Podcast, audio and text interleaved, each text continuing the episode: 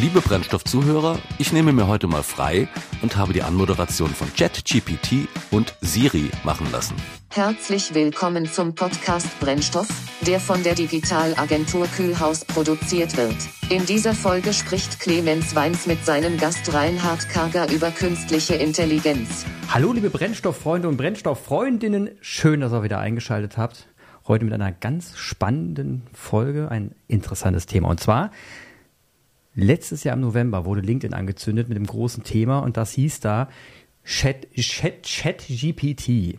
Chat GPT hieß das Thema. So, jetzt wird man ja sagen, ist wirklich abgelutscht das Thema, aber drum, drumherum schwillt ja noch ein anderes äh, Thema und das nennt sich künstliche Intelligenz. Mittlerweile benutzen viele das ChatGPT und künstliche Intelligenz als Synonym, weil man mittlerweile am Küchentisch selbst über mit mit x-beliebigen Personen über Chat GPT spricht. Es ist total verrückt. Also ich, ich habe mittlerweile auch ganz viele Gespräche geführt mit Personen in meinem Umfeld, die das Wort künstliche Intelligenz extrem selten in den Mund genommen haben. Aber um heute das mal ein bisschen aufzudröseln und das Hype-Thema so ein bisschen auf den Boden zu bringen und mal konkret darüber zu sprechen, dafür haben wir einen Gast. Und dieser Gast nennt sich Reinhard Karger. Das ist korrekt. Vielen Dank. Schön, dass ich hier sein kann. Schön, dass du da bist. Und du bist Unternehmenssprecher vom Deutschen Forschungszentrum für Künstliche Intelligenz. Soweit ist richtig. Korrekt. Und du hast theoretische Linguistik studiert? Und Transzendentalphilosophie. Und Transzendentalphilosophie. Ja, die Zeit muss muss schon, die Zeit muss sein. So viel muss sein. Und wir reden heute über äh, eigentlich künstliche Intelligenz. Nur ich komme um das Hype-Thema nicht drum herum, was seit letztem November äh, durch die Gegend geistert. Wie hast du denn, also als du letztes Jahr im November mal LinkedIn angeschaltet hast und da reingeschaut hast, was hast du denn so in dem Moment so gedacht? Ach, schon wieder oder? Also ich habe mir gedacht, aha, äh, GPT, neue Version, alles gut, jetzt mit Chat am Anfang, ähm, äh, prima. Ähm, dann war die Reaktion war ähm, zwischen ähm, Euphorie und Chaos und Angst und Angstschweiß, ähm, äh, Lachen, Lächeln. Ähm, einige dachten jetzt, ihr äh, Job wäre ähm, so gut wie vorbei. Irgendwie das Leben auch, vielleicht die Maschine übernimmt die Macht. Also äh, ein, ein, ein sehr breites Spektrum von Reaktionen auf äh, ein super interessantes System, ähm, aber immer noch in den Bahnen, die wir äh, eigentlich kennen, ähm, seitdem äh, KI-Systeme im Schach weltmeisterlich sind, bei Go weltmeisterlich sind, ähm, es wirklich Fortschritte gibt beim selbstfahrenden Autos. Es gibt noch nicht die autonomen Mobilitätszellen, die es eigentlich sein sollten und die auch angekündigt waren schon für 2022. Äh, das gibt's noch nicht. Aber ähm, wenn ich mir die, wenn ich mir das ansehe, ähm, erstmal als, als PR für KI, also für künstliche Intelligenz, ist das eine, äh, ist das eine Wohltat. Eine Wohltat. Eine Wohltat, ja. Es, es, es, es wird KI zu einem Haushaltthema, eben was, was du gesagt hast, am Küchentisch, in, äh, in sämtlichen Medien, auf sämtlichen Kanälen, überall ist es jetzt so, dass man über KI sprechen kann oder angesprochen wird auf KI und man muss nicht mehr immer sagen, KI ist eigentlich künstliche Intelligenz. Also es gibt ja eine These, also ich, man hätte, hat ja verschiedene, es gab ja ganz viele, die sich darüber ausgetauscht haben. Also unter anderem Richard David Precht, Sascha Lobo und wer auch immer. Und es gab ein Zitat von Precht, glaube ich. Das war, ähm, dort, wo das Geschäftsmodell relevant wird, dort wird es dann auch relevant für alle und dort, dann beginnt auch so ein bisschen die Relevanz in der Diskussion. Jetzt haben wir gemerkt, Microsoft hat OpenAI mal 10 Milliarden gegeben, um mit denen zusammenzuarbeiten. Da hat man schon eine gewisse Relevanz gemerkt und dann hat man plötzlich gemerkt, die wollen ChatGPT benutzen, um ihre Produkte wiederum zu verbessern, um den Endkunden anzubieten. Also es wurde ein Geschäftsmodell drüber gestülpt, so ein bisschen. Und plötzlich nahm das eine richtige Wucht an Diskussionen an und an, an auch teilweise Bewunderung oder auch Akzeptanz oder eben auch Kritik was vorher ja bei, bei bestehenden KI-Systemen nicht so krass der Fall war, was ich beobachtet habe. Das war mir ein, ach, das ist ja interessant, dass die KI jetzt auch Schachweltmeister schlagen kann. Och, es ist ja schön, dass die auch ein bisschen so und so können, aber es war nie so wirklich der Moment, da wo man gesagt hat, huch, jetzt ist es ja da, jetzt geht's ja plötzlich doch. Also ich glaube, dass äh, es stimmt vollkommen. Äh, diese äh, Entwicklung bekommt dann Relevanz, wenn es, äh, wenn, wenn Geschäftsmodelle nicht nur ausgedacht, sondern auch eingeführt werden. Wenn man weiß, welche äh, Kosten bei der Nutzung für einen selber entstehen, äh, ist alles richtig. Aber, aber ich denke, es war schon ähm, im, in der Presse dann die Meldung, Google hätte einen Code Red ausgesprochen. Also Google hätte, äh, hätte damit sagen äh, wollen, wir sehen unser Geschäftsmodell bedroht durch diese, durch ChatGPT und durch die Leistungen, die jetzt äh, diese generative KI zur Verfügung stellt. Jetzt müssen wir sofort irgendwas unternehmen und wir zittern quasi, erzittern, erbeben vor Angst und das bei Google, äh, die nun traumhaft solides Geschäftsmodell seit 20 Jahren ausgerollt haben und sehr, äh, sehr viel Geld damit verdient haben. Das war schon eine Meldung, äh, so, so, so, so, ein, so ein Hinhörer, Hinhörer, Hingucker. Ja, wenn das so Fall. ist, ja. wenn das so ist, ähm, und Google nimmt das so ernst, dann ist es wohl mehr als, äh, als so ein kleiner PR-Gag und das, was man die ganze Zeit so äh, ein bisschen äh, schon mal gehört hat, dann ist es eben ernst. Mhm. Und das war, da war ich, also ich war verblüfft. Mhm. Um ganz ehrlich zu sein, ich war verblüfft. Wir haben, wenn man sich das, wenn man sich Chat GPT ansieht, dann hat das ja offensichtlich so zwei Teile. Das eine wäre Chat und das andere wäre GPT. Mhm. So bei Chat, das weiß man eigentlich, weil Chatten bedeutet ja sich unterhalten. Äh, GPT weiß man nicht, aber das ist der Generative Pre-Trained Transformer. Nun, der Unterhaltungsanteil davon ist ziemlich langweilig. Der GPT-Anteil, also der generative, ähm, äh, der, der, die, die generative KI, etwas wirklich, das produziert wird, das ist wiederum hochinteressant, wirklich hochinteressant. Aber wenn man das so spielt und wenn man sich so anguckt, dann fragt man sich ernstlich, wieso war Google auf einmal so verblüffend schockiert? Weil das Geschäftsmodell von Google ist ja Werbeplatzierung mit Linklisten. Mhm. Dieses Geschäftsmodell wird bedroht durch eine Antwortmaschine, die dann wirklich die Suchmaschine ersetzt. Eine Antwortmaschine, das, das, das ist aber doch klar, ist nur dann relevant, wenn ich eine Frage stelle und ich bekomme diese eine singulär auch zutreffende Antwort, die in meinen Arbeits- und Lebenskontexten genau beantwortet, auch tatsächlich äh, was, was, was ich wissen wollte. Und wenn das so ist, dann ist mit einiger dann ist es ein bisschen unklar, ob man noch mit dieser Werbeplatzierung äh, so gut ähm, tatsächlich wirklich Geld verdienen kann. Nur die Antworten wiederum von ChatGPT erfüllen das Kriterium nicht, das sie erfüllen müssten. Es ist viel zu oft äh, nicht zutreffend. Also ist es keine Antwort.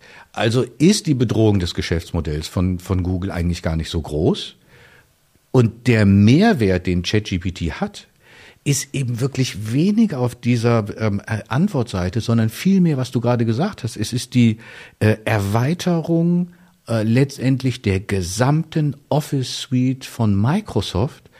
Und wenn man sich dann vorstellt, man baut äh, ChatGPT, also generative KI, in solche Produkte wie ähm, Word ein, sagen wir mal so.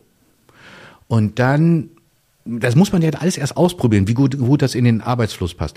Aber dann äh, wäre es auf einmal ähm, der, der, der große Schritt weg, nicht nur jetzt Rechtschreibkorrektur. Mhm. Das war eine Entlastung. Ja? Ich, ich, weiß, dass viele auch sagen, oh, ich mag das nicht mit diesen unterschlängelten Wörtern und so. Es ist aber trotzdem tatsächlich im Schreiben eine Entlastung, dass man äh, äh, entweder direkt oder später äh, davon ausgehen kann, es ist wohl im Wesentlichen orthografisch so ein bisschen korrekt. Stimmt auch nicht immer alles, aber es ist eine gute Unterstützung. Aber jetzt dann ein System zu haben, das einen die ganze Zeit unterstützen kann im Schreibprozess, in der Erzeugung von Text, da würde man sagen, das könnte ein ganz neues Wort sein. Es könnte auch für jeden, der mit Texten arbeitet, ein ganz neue, ein, ein, eine ganz neue Produktionssituation sein. Wie sehr das einzelne Berufe bedroht, wir können darüber noch sprechen. Das ist, das steht natürlich auch im Raum. Ja, das ist schon richtig. Aber äh, wir waren ja erstmal bei diesem Geschäftsmodell. Und da muss ich sagen, ähm, man hätte jetzt, man möchte etwas, man ist in Excel, man möchte, man, man hat Zahlen, man möchte die ausgewertet haben und man könnte jetzt äh, schreiben, mhm. äh, ich brauche mal eine Auswertung ähm, äh, XY so und so. Äh, und man würde die bekommen. Jetzt brauche ich noch mal ein Kuchendiagramm und flutsch kriegt man das Kuchendiagramm und, und so weiter. Ähm, ja, ich brauche aber nicht, nicht, nicht die Farben, mehr so herbstliche Farben. Quatsch, herbstliche Farben. Ähm, wenn, wenn das, also wenn das so eingesetzt wird und das sieht so aus ja, ähm, dann glaube ich, ist es eine irre Unterstützung. Und dann hatten wir jetzt bisher Excel und Word. Outlook. Man muss sich vorstellen, was könnte denn generative KI bringen im Kontext der Mail-Bearbeitung? Mhm. Ich glaube wirklich viel. Richtig viel.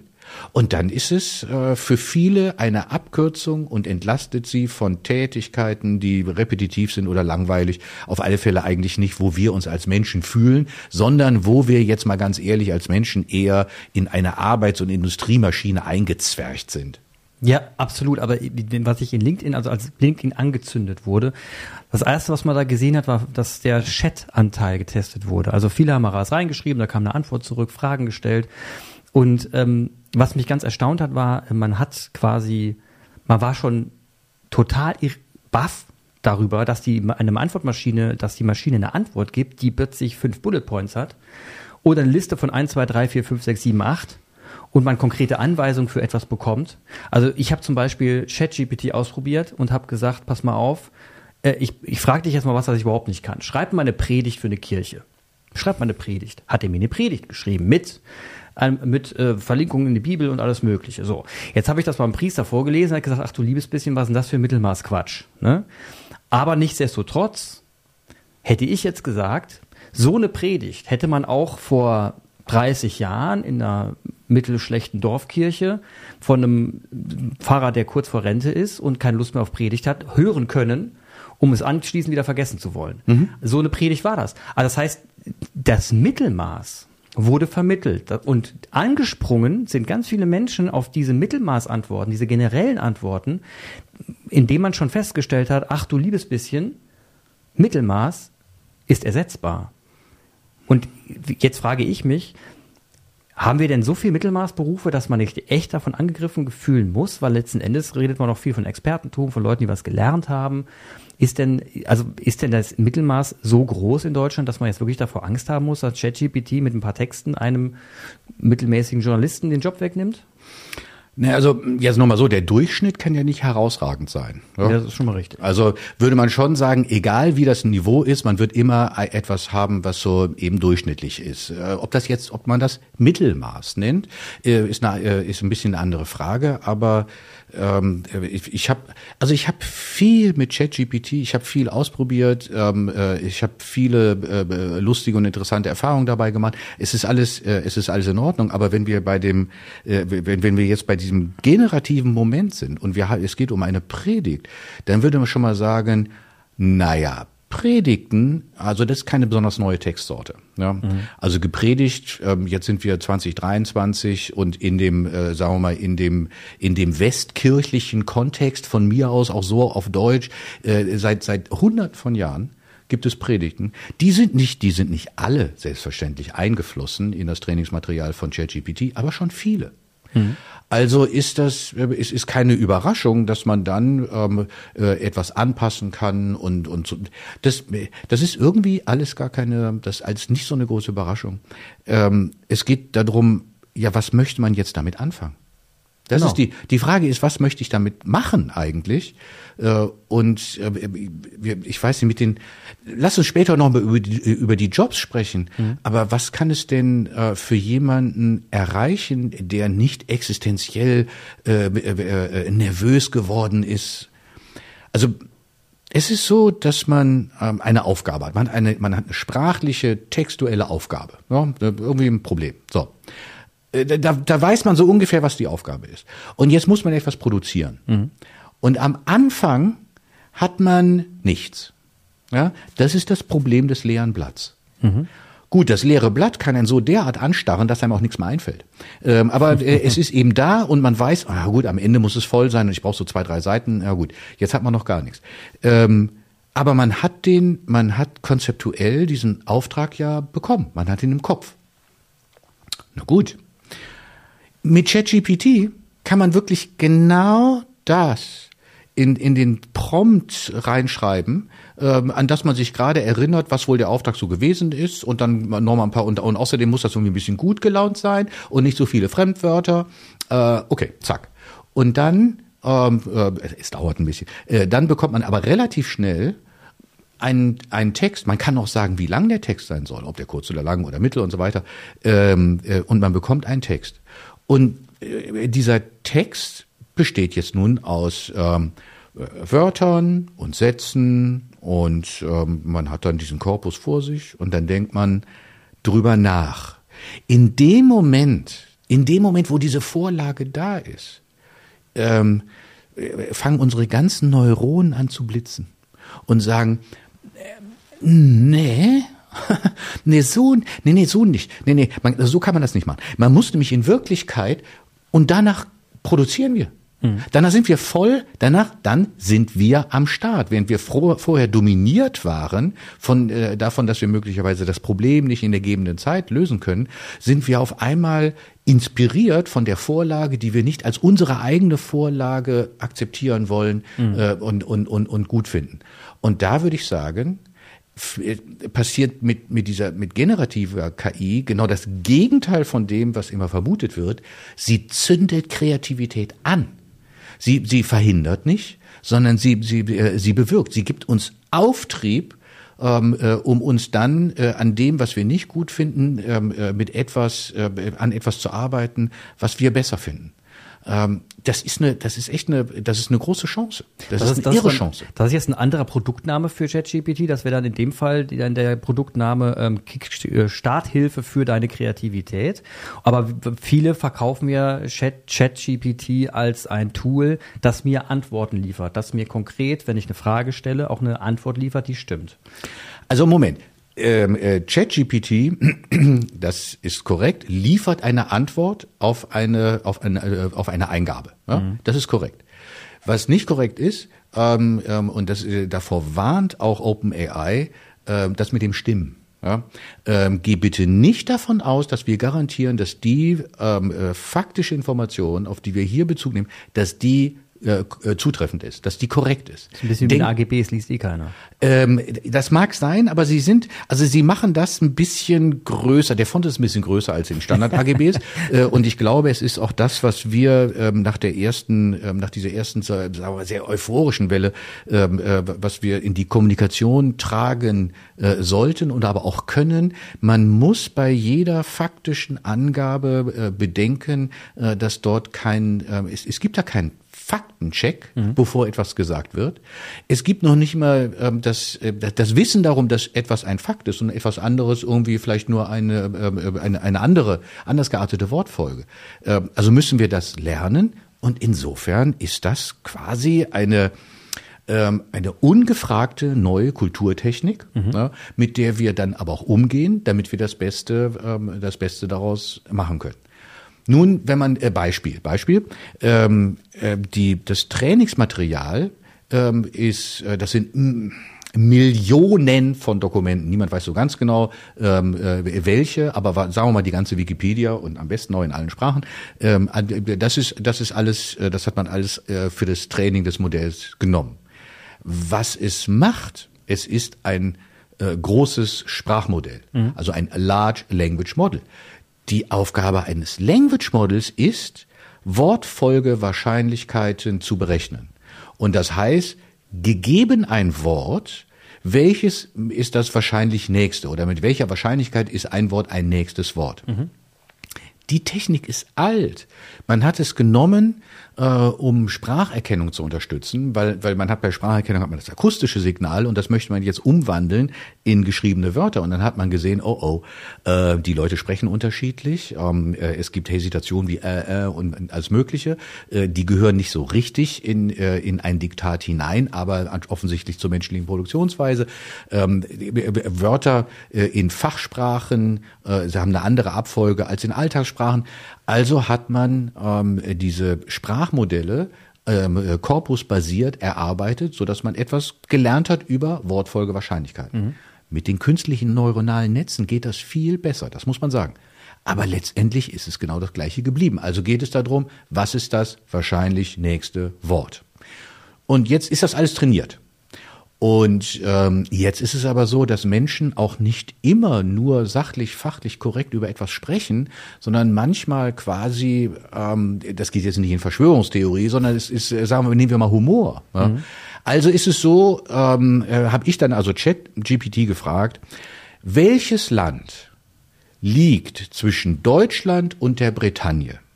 Ja, also welches Land liegt zwischen Deutschland und der Bretagne?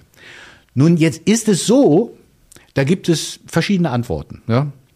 Ähm, die Bretonen, die Bretonen sagen auf die, als Antwort auf diese Frage, also das Land, das zwischen Deutschland und der Bretagne liegt, das ist äh, Frankreich. Und sagen das, äh, wissen auch, dass es jetzt äh, staatsrechtlich nicht so richtig korrekt ist, aber es drückt eine Stimmung aus, weil man möchte gerne sagen, die Bretagne ist doch eigentlich eine autonome Region.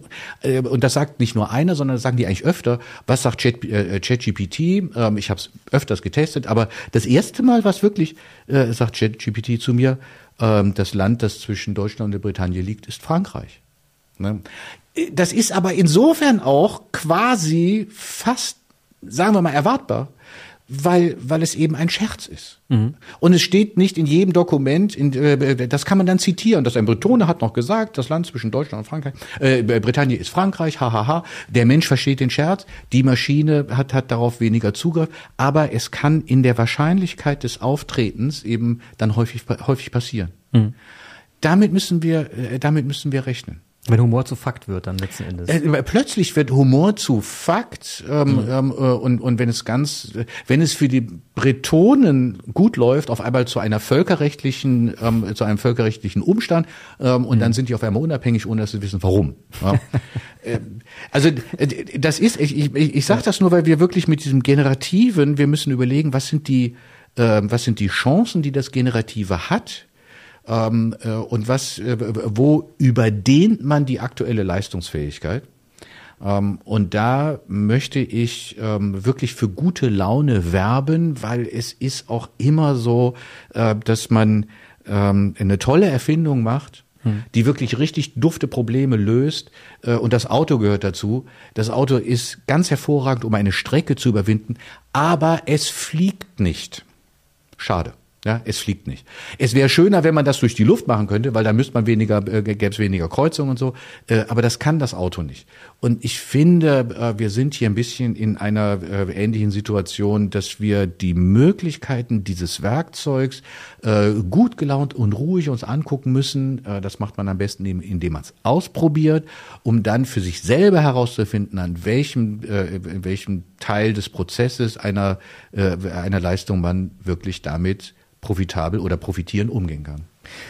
Und jetzt kam ein Text von Sascha Lobo raus, in dem er beschrieben hat, dass letzten Endes nicht mehr die Fabrikarbeiter und Arbeiterinnen sich um die Jobs fürchten müssen durch Automatisierung, sondern wir Anzugsträger, wir Schlipsträger, wir Bürositzer müssen jetzt Angst bekommen, dass wir, äh, dass wir von einer künstlichen Intelligenz unseren Job wegbekommen, weil wir, weil, weil letzten Endes die KI, äh, die, die, den Mittelmaß ausradiert, man den, den Standard, den man so produziert jeden Tag an, an Standardtexten, an Standardpräsentationen, an Standard was auch immer, ähm, nicht mehr auf Menschenhand machen muss und dadurch die Leute nicht mehr notwendig werden. Und das würde noch eine riesen Revolution oder beziehungsweise eine riesen Transformation auslösen, so sinngemäß. Ja, aber, aber Sascha Lobe hat er auch vollkommen recht. In einer, in einer Dimension hat er vollkommen recht. Aber, äh, aber, aber, aber ich finde auch da muss man schauen, dass man nicht nur eben äh, die Vergangenheit betrachtet mhm. und dann extrapoliert in die Zukunft, was alle generative KI immer nur macht. Man hat nur die vergangenen Daten und äh, keine Ahnung, was die, äh, was die Zukunft einem bringen kann. Also wenn es jetzt so ist, dass menschliche Lebenszeit am Arbeitsplatz dominiert wird von Standardtätigkeiten, die den Menschen in seinen Begabungen überhaupt nicht auslasten, dann ist das eigentlich auch gar nicht gut genutzte Lebenszeit. Ja, also wenn, aber, aber, aber wir können mal sagen, dass man, dass trotzdem aber immer noch Standard, ähm, äh, Standardtext oder äh, Standardwerkstücke äh, gemacht werden müssen. Also wenn es gut läuft, und oft, oft läuft es nicht gut, aber wenn es gut läuft, ähm, äh, sind das eben Systeme, die tatsächlich von diesen vollkommen uninteressanten Standardjobs äh, entlasten können. Die Frage ist, äh, sind wir alle so sehr mit Standardjobs beschäftigt, ähm, äh, dass wir ähm, gar nicht zu den interessanten Jobs kommen? Das ist die Alternative eins. Oder sind wir alle deshalb so viel mit Standardjobs beschäftigt, weil es die interessanten Dinge in dieser Welt, die so prozessdominiert ist, auch gar nicht mehr so richtig gibt äh, oder weil sie nicht gefragt sind. Ne? Ich finde, das ist so ein bisschen, äh, das ist jetzt ein bisschen offen.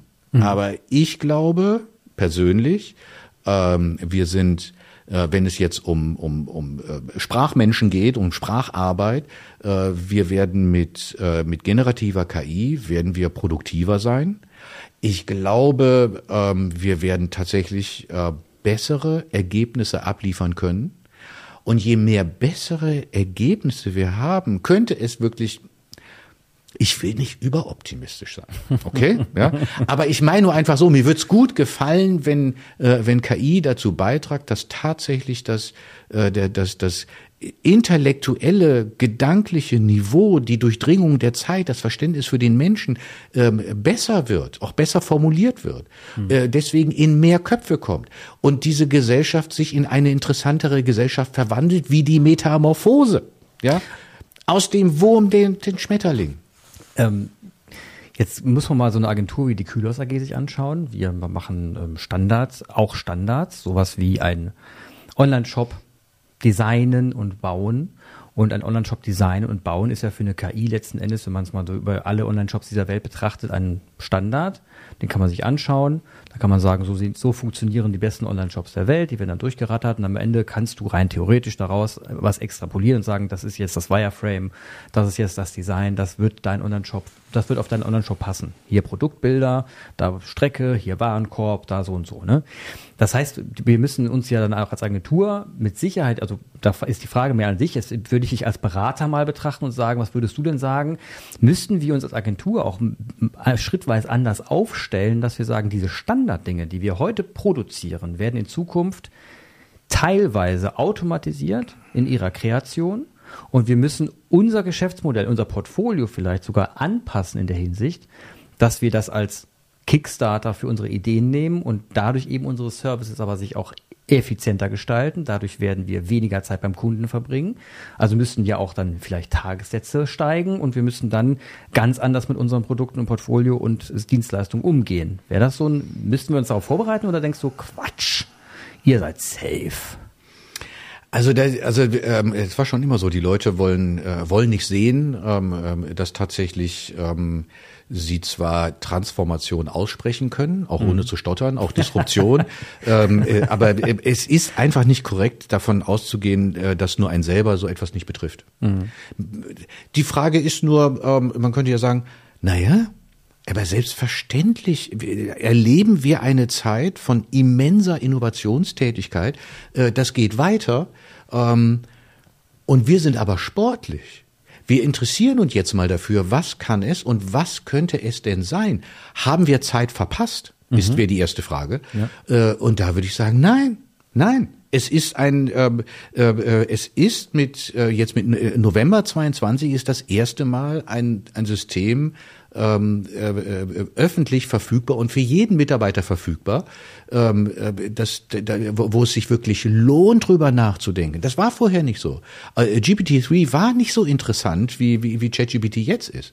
Weil ich meine, es ist äh, GPT 3.5, es, es war, es war das, das Dreier, es war nicht wirklich so gut. Ich war ein bisschen frustriert sogar, weil es eigentlich so schlecht war. Nee, so schlecht war es nicht, aber es war äh, der der man hat einen, man sieht da schon einen Qualitätssprung. Mhm. Also würde ich sagen, nö, äh, da ist nichts verpasst. Da ist auch kein da ist auch kein Grund zu Panik. Es ist ganz bestimmt Grund, sich Gedanken zu machen und Witterung aufzunehmen. Ja, und dann habe ich mal gelesen, ähm, äh, die, die guten Ideen hätte man am besten, wenn man rechts am Kopf mit den Haaren ein bisschen spielt. ja, ich, ne, also sagen wir mal so, das würde stimmen. Also würde ich eigentlich den Mitarbeitern sagen, hey, probiert das mal aus, mit rechts am Kopf in den Haaren ein bisschen rumspielen und dann, aber das ist doch klar, ihr habt doch alle einen Account, oder? Ähm, und wenn da jemand sagt, nö, habe ich schon keinen Bock drauf, würde ich sagen, ach komm, hab doch einfach Lust, weil wenn du keine Lust hast, wenn du wirklich gar keine Lust hast, ähm, die Werkzeuge einsetzen, von denen man wirklich sagen könnte, dass sie äh, im, im, im, im, im Rückgrat unseres Geschäftsmodells eigentlich etwas erwirken werden, ja, mhm. ähm, äh, dann, dann ähm, weiß ich nicht, wie das mit deinen Bandscheiben aussieht. Ja, dann hast du auf einmal Schmerzen. Äh, kümmer ja. dich drum. Ja. Probier, probier es aus. Aber jetzt ist eigentlich äh, gefragt, dass man die, äh, die besseren dass man wirklich die besseren Ideen hat. Wirklich die besseren Ideen. Also, was, was, was ist denn da jetzt immer? Da, da man nicht so ganz die Zukunft in, hineingucken kann, äh, ist es schon so, dass man aber eben wirklich viel lernt von der Vergangenheit. Und da ähm, hat man also Häuser gebaut. Das ist nicht neu. Ne? Häuser hat man gebaut äh, und dann ist man reingekommen und das war alles schön. Hat man sich gedacht, Mensch, äh, braucht man ja viel Fläche, vielleicht noch mal eine Etage drauf. Hat man auch gemacht, hat man zwei Etagen gehabt. Ähm, gut. Und dann äh, und drei und vier, das lief über Jahre. Das lief über Jahre, vier, fünf, sechs, äh, Jahre bis Jahrhunderte lief das eigentlich total gut. Naja, äh, dann wurde das mit, äh, dann kam, äh, dann wurden Maschinen erfunden. Es wurde das, ähm, es waren Getriebe, waren da, ähm, Hebel und alles gut. Dann hat man auf einmal gedacht, ah, ähm, Menschen gehen gar nicht gerne Treppen hoch. Ja, das machen sie gar nicht gerne. Ähm, vielleicht ist es so, dass wenn wir so ein ähm, Fahrstuhlaufzug bauen, ähm, äh, dass dann ähm, äh, die, die Leute auch durchaus die Aussicht schätzen der fünften Etage, aber den Weg nicht, äh, dass das aber, äh, dass wir dann aber die fünfte Etage durch dieses neue Instrument interessant machen. Und man hat daran gearbeitet. Und wenn man sich überlegt, was der Aufzug für die Architektur bedeutet hat, mhm. ja, ja. auf einmal war man dann in der Hundertsten. Ähm, ohne einen, ohne einen Aufzug hätten wir keine Hochhäuser, weil Menschen immer noch nicht gerne da hochgehen. Ja? Mhm. Ähm, also muss man sich überlegen, hm, was, was ist es? Was, was kann es sein? Was sind denn die Bedürfnisse tatsächlich? Sind die Shops denn so gut, wie sie sein könnten? Oder ist es so, dass sie eigentlich viel besser sein könnten? Allein schon deshalb, weil den Kunden etwas fehlt weil, weil nicht nur Customer Experience, sondern eben die Personal Experience, die ist eigentlich gar nicht so gut, wie sie sein könnte. Gibt es möglicherweise für Digitalagenturen jetzt eine Chance, den Kunden Schnittstellen zu verkaufen zu ihrem eigenen Leben, nicht zu anderer Leute's Online-Shops, sondern zu ihrem eigenen Leben. Mhm. Ist da was? Also wenn, äh, wieso kann ich mich jetzt also neuerdings mit ChatGPT über die Welt unterhalten? Aber nicht über die Gigabyteweise von E-Mails, die ich habe. Ähm, äh, Dokumente, Fotos, Termine, äh, alles gebuchte, der, der, der, der, von mir aus gerne auch noch hier Konto und alles. Mein, mein gesamtes digitales Leben, also, also die gesamte Digitalität, die man so äh, äh mir über die Jahre aufgebaut hat. Ich kann nicht damit wirklich interagieren. Warum mhm. eigentlich nicht? Na, bisher, weil es nicht ging, weil man die, weil die Auswertung nicht geklappt hat und weil der Dialog nicht geklappt hat. Aber dann, dann, da sind doch ganz neue, da sind plötzlich sind da doch neue also Mindbox wäre zum Beispiel etwas, was man da nennt. Ich meine, äh, äh, äh, ja. wo, wo es echt Chancen, wo es Chancen gibt für die persönliche Weiterentwicklung, mhm. für den ähm, äh, und die persönliche Weiterentwicklung, äh, die etwas zu tun hat auch mit dem persönlichen Wohlempfinden in einer Zeit, und das muss man sagen, wird uns alle betreffen, wo man sagen würde, äh, Stofflichkeit äh, zu produzieren ähm, ist jetzt, äh, was, was CO2-Emissionen angeht, ähm, eine Katastrophe. Wir müssen nun wieder davon weg. Glücklich wollen wir immer noch sein. Was, was, was kann es also, wenn es nicht stofflich sein kann? Vielleicht könnte es sein, dass wir tatsächlich nicht immer nur Material verkonsumieren, mhm. sondern unsere Gedanken nicht konsumieren, sondern mitteilen und produktiv sind. Äh, und auf einmal sind wir auf einmal sind wir einfach echt glücklicher, weil etwas angestoßen wurde, was in, im, im, im Weiteren dazu führte, dass man einen Fahrstuhl gebaut hat und wir sind in der hundertsten Etage, haben eine super Aussicht. Wenn man sich das jetzt vorstellt und ich, ich, ich kann das, ich breche das mal runter auf unser Geschäft, das kann ich mir auch sehr gut vorstellen. Und zwar sehe ich eigentlich, wenn man jetzt mal davon ausgeht, dass eine künstliche Intelligenz wie ChatGPT und Co. irgend so ein Tool eben funktionieren würde und ich sagen würde, okay, ich kann mein, ich kann Daten wieder so miteinander vereinen, dass ich durch eine simple Anfrage das bekomme, was ich brauche. Alle meine Rechnungen für die Krankenkasse plus Arztrechnungen und aber noch mein Urlaub von letzter Woche nochmal nachschauen, was auch immer. Und ich kann das per Anfrage stellen, ist cool. Jetzt, jetzt auf E-Commerce bezogen oder auf unser Geschäft bezogen ist das gleich in grün. Ich versuche meine Produkte zu gucken, meine letzten Bestellungen, ich will ein neues Produkt kaufen und so weiter und so fort. Das kann auch durch multimodal Touchpoints passieren, wie ich es will. Alles gut. Dann wäre ja unsere Aufgabe als Agentur dafür zu sorgen, dass die Daten, die ChatGPT braucht, ähm, so vorliegen, vernünftig, dass er sie auch benutzen kann. Also dass man sagen würde, ja gut, wir sorgen einfach dafür, wir sind jetzt die Goldgräber, wir sorgen jetzt einfach dafür, dass alles so, so präsent ist, dass sich äh, ChatGPT das entsprechend schnappen kann und die Aussagen, die es trifft, so gut sind, weil die Daten hinten dran so gut sind und dass es dann zu einer Personal Experience wird, weil alles zusammenspielt. So könnte man Digitalagentur dann betrachten. Also, also ich würde, also ich würde da zwei. Die eine Dimension ist natürlich, ja, ganz genau.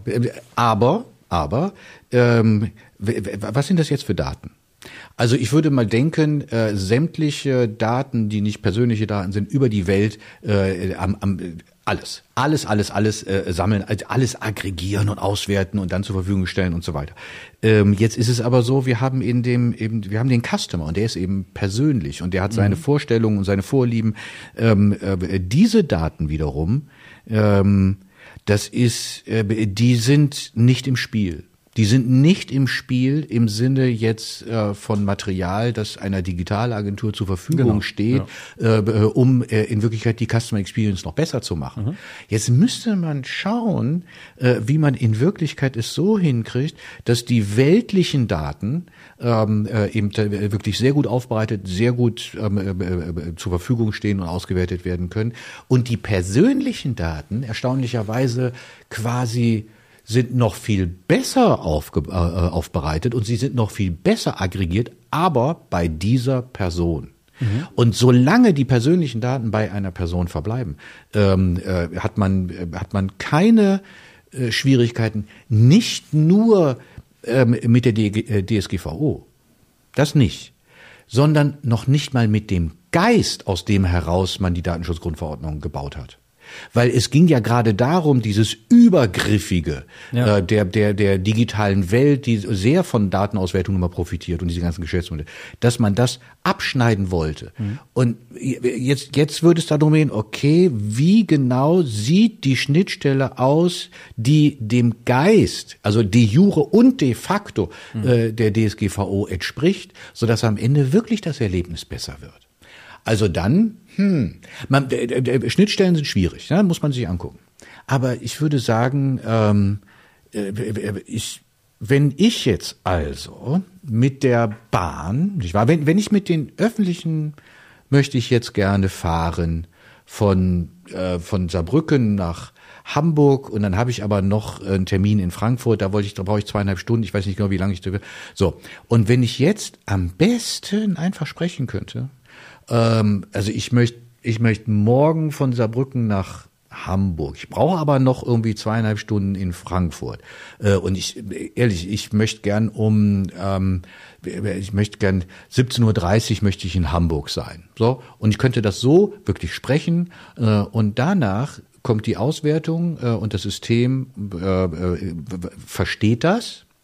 Ähm, macht, äh, bietet mir die ganzen Buchungen an und so weiter und es klappt dann auch von den, äh, von den Zeiten, alles gut. Und dann, ähm, äh, dann wiederum äh, werde ich informiert, aber auf so eine, auf eine elegantere Weise, als es jetzt ist. Ja, äh, werde ich werde ich informiert über eine äh, Veränderung von meinem Reiseplan, die sich jetzt aber in der echten Welt durch eine Echtzeitveränderung nun mal ergeben hat. Ähm, und dieser Dialog der so jetzt auch möglich ist, aber vielschrittig mhm. äh, und irgendwie unangenehm. Und irgendwie muss man immer noch irgendwo mal was nachgucken. Und immer wenn man nachguckt, da ist da nichts. Und immer wenn man nicht nachguckt, dann ist da was. Ja? Ähm, wenn, wenn, wenn, wenn also hier wirklich wenn die Technologie wirklich unterstützen kann, was ich eigentlich will, und wenn sie nicht mehr, dadurch, dass sie leistungsfähiger ist, dass sie weniger im Weg steht, mhm. auch da Ey, da geht was. Ich glaube auch, dass da was geht. Also jetzt zum Schluss wollte ich noch mal ein Thema ansprechen. Jetzt haben wir über die Machbarkeit gesprochen, über die Zukunft gesprochen und auch über das Konkrete, dass es eigentlich jetzt passiert und dass man jetzt auch nicht mehr nicht mehr groß wegschauen kann, weil es kein Spielgerät mehr ist, sondern jetzt langsam wirklich konkret businesstechnisch, businessrelevant wird. Jetzt geht's um Standortbestimmung. Ja, die Meckerei über Deutschland und Europa ist groß immer noch, zum Teil zu Recht, zum Teil zu Unrecht.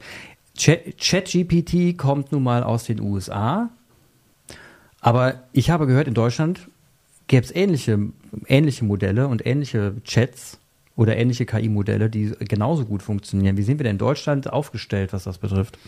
Also äh, es ist die äh, die Klage ist die Klage ist groß, die Wahrheit ist klein.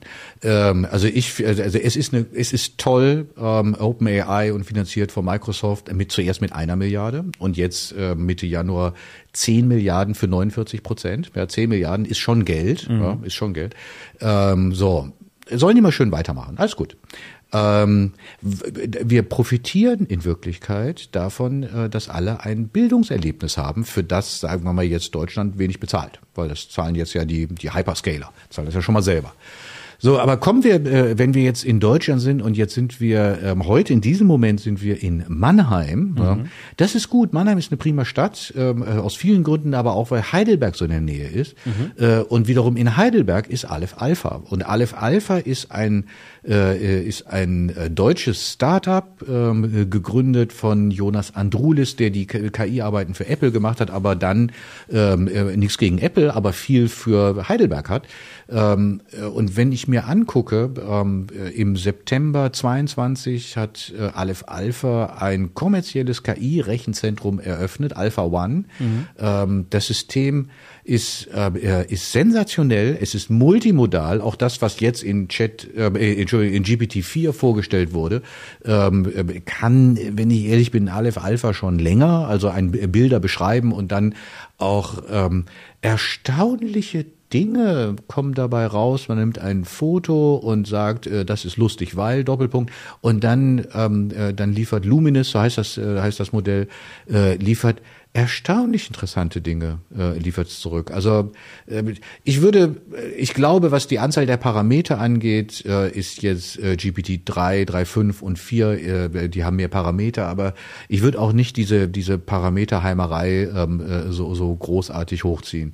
Ähm, das Wichtige, das wirklich Wichtige ist, äh, dass wir solche Chancen in Deutschland und in Europa, dass wir die ernst nehmen ähm, und dass wir, ob, ähm, ich persönlich finde, wir haben, wir haben so viel Geld und so viel Familienoffices in in Deutschland und in Europa, aber bleiben wir bei Deutschland. Es wäre eine Freude, es wäre wirklich eine Freude, äh, wenn da äh, philanthropisch investiertes, privates Geld reingeht und diese Chance wirklich, ich meine jetzt wirklich Aleph Alpha, mhm. diese Chance wirklich zu einer großen Chance macht, weil wir weil wir es brauchen und irgendwie ähm, dass dass die, die öffentlichen Kassen so viel man da auch immer rausholt, aber äh, äh, man hat die, die waren jetzt schon sehr überanstrengend in den letzten Jahren. Mhm. Ähm, ich hoffe, also ich hoffe, dass das ich hoffe, dass das passiert, weil ein nächster extrem sinnvoller, aber äh, wirklich äh, radikaler Schritt wird sein der AI Act der Europäischen Union. Und da wird es darum gehen, dass man risikobasiert ähm, äh, sagt, welche Art von Anwendung ähm, äh, an und für sich ähm, in der in, in der europäischen Sicht der Dinge nicht ähm, äh, nicht legal sein wird. Also welche Art von Anwendung für den europäischen Markt keine CE-Zulassung bekommt. No CE, ähm, äh, das kann man nicht in Europa verkaufen. Es sei denn auf dem Wochenmarkt, aber ich meine, ich glaube, das also nicht mal auf dem Wochenmarkt wahrscheinlich. ähm, so und wenn es so ist, dass man irgendwie plötzlich aber eigentlich so ein Safe, äh, Safe Haven ähm, äh, äh, äh, Ansatz hat. Und, dann, und wenn man dann auf einmal sagt, diese internationalen Blöcke bewegen sich doch, da gibt es Kontinentalverschiebungen und Friktion, ab und zu ein Erdbeben. Ähm, wenn das so ist und man auf einmal sagt, ähm, neu, wir wollen eigentlich nicht, ähm, dass die ganzen Anfragen der europäischen Bürger äh, überhaupt als Systeme von Systemen verarbeitet werden, ähm, die außerhalb von Europa stehen. Das ist jetzt nicht so, aber es kann, die Dinge können passieren. Ähm, naja, dann würde man auf einmal sagen, ja, warum eigentlich?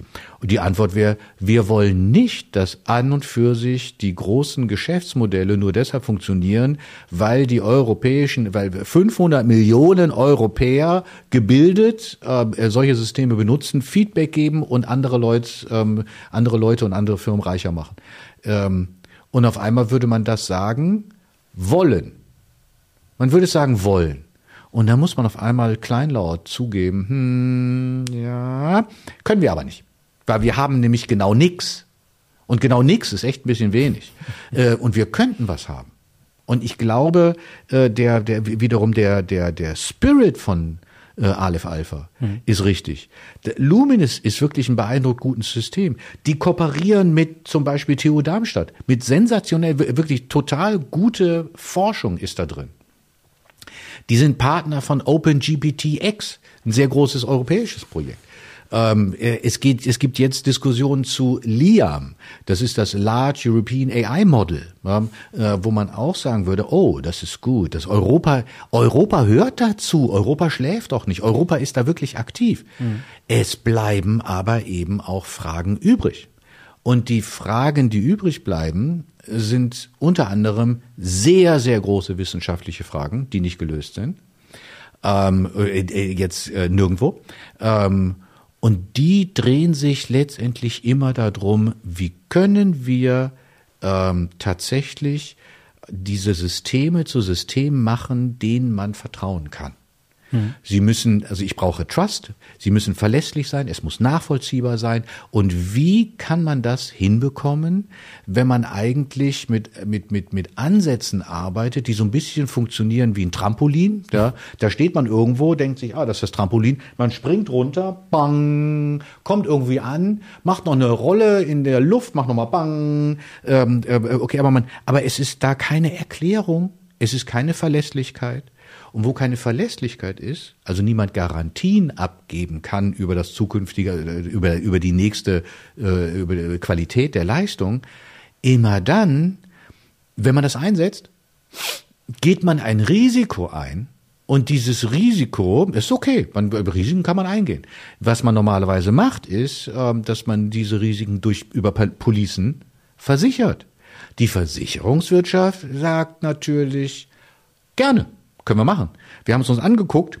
Oh, ähm, auch in den neuesten, also gestern wurde, also GPT-4, mhm. äh, auch in den neuesten leistungsfähigen Sprachmodellen äh, von OpenAI finden wir also das Folgende, nämlich die Warnung, es gibt äh, Limitations äh, und wir sind besser geworden, sagen sie auch, aber faktische Korrektheit nach internen Tests, faktische Korrektheit liegt, wollen wir jetzt nicht überpräzise sein, aber ungefähr bei 80 Prozent. Hm, also das guckt sich die Versicherung an und sagt zu dem, äh, sagt zu dem Unternehmen, was ein Geschäftsmodell einführen möchte auf der Basis von solchen Systemen. Ähm, du willst mir also sagen, dass möglicherweise 20 Prozent von dem, was dein System leistet, in Situationen, wo etwas zutreffend sein muss, aber leider verkehrt ist? Und das soll ich versichern? Aha, okay, ich rechne mal aus. Ja? Mhm. Und da würde ich sagen, äh, wenn man ähm, wenn man aber Systeme bauen könnte, kann man jetzt so noch nicht mit dieser Leistungsfähigkeit. Wenn man es könnte, wo steht übrigens äh, Limitations Fragezeichen ähm, zutreffend, ja, Fakten äh, Fakten gesichert, ja, zu wie viel Prozent? 100.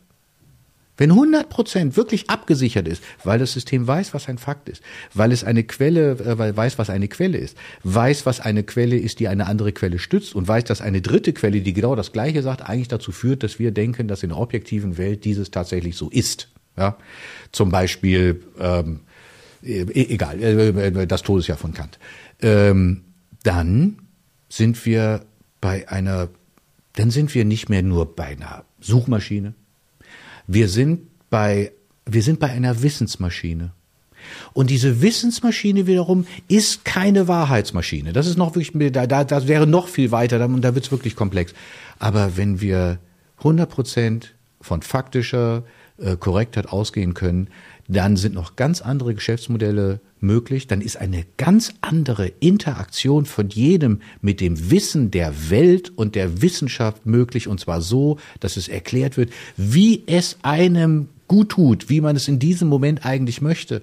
Und dann, ähm, äh, da sehe ich viel Inspiration und äh, für uns alle mhm. äh, und viele Chancen und dass wir ehrlich ganz viel Dinge begreifen, äh, die uns schon seit jeden, die 20-Jährigen seit 10 Jahren, die 50-Jährigen seit 40 Jahren immer umtreiben, wo man immer denkt, oh Mensch, alle anderen sind so schlau, ich bin so dumm.